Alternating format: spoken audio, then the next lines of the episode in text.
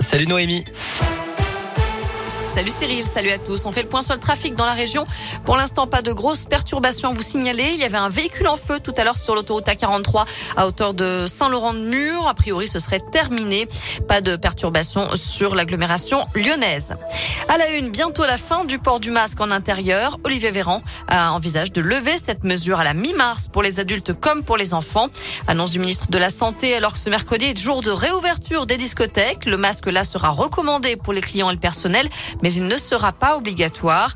Ce mercredi marque aussi le retour du popcorn au cinéma et des sandwichs dans les trains ou les stades.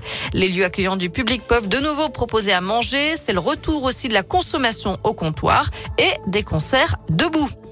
Les plaidoiries ont commencé au procès de Nordal Lelandais. La cour d'assises de l'Isère a entendu Maître Crépin tout à l'heure, l'avocat des associations Enfants Bleus et Voix de l'Enfance, et entend en ce moment Maître Raymond, l'avocate des parents des fillettes qui auraient été agressées sexuellement par l'accusé.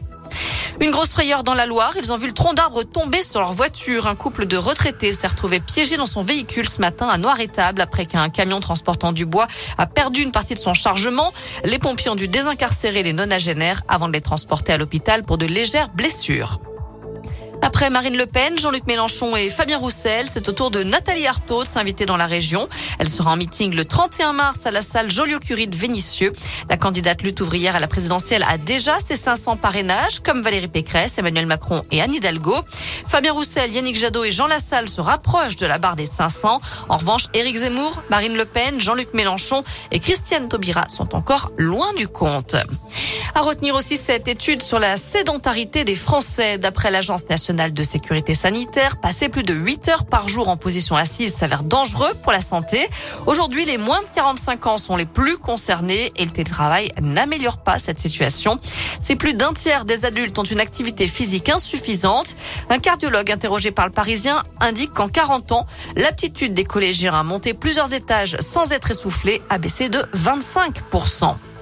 Allez, un petit tour aux Jeux Olympiques de Pékin. Une déception en ski de fond. Les Bleus terminent septième du relais masculin en sprint. Les filles prennent la dixième place. Pas plus de réussite en biathlon. Les Françaises terminent sixième du relais. Ce mercredi avait pourtant bien commencé avec une médaille d'or pour le skieur Clément Noël en slalom.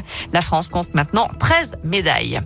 Enfin, il y a du basket à suivre ce soir avec un derby en Coupe de France. L'Asvel reçoit Vichy Clermont, club de Pro B, euh, pour une place en quart de finale. C'est à 20h à l'Astrobal.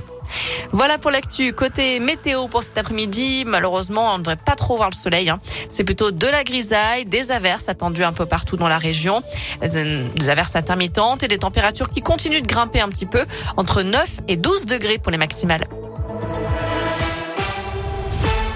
À tout à l'heure.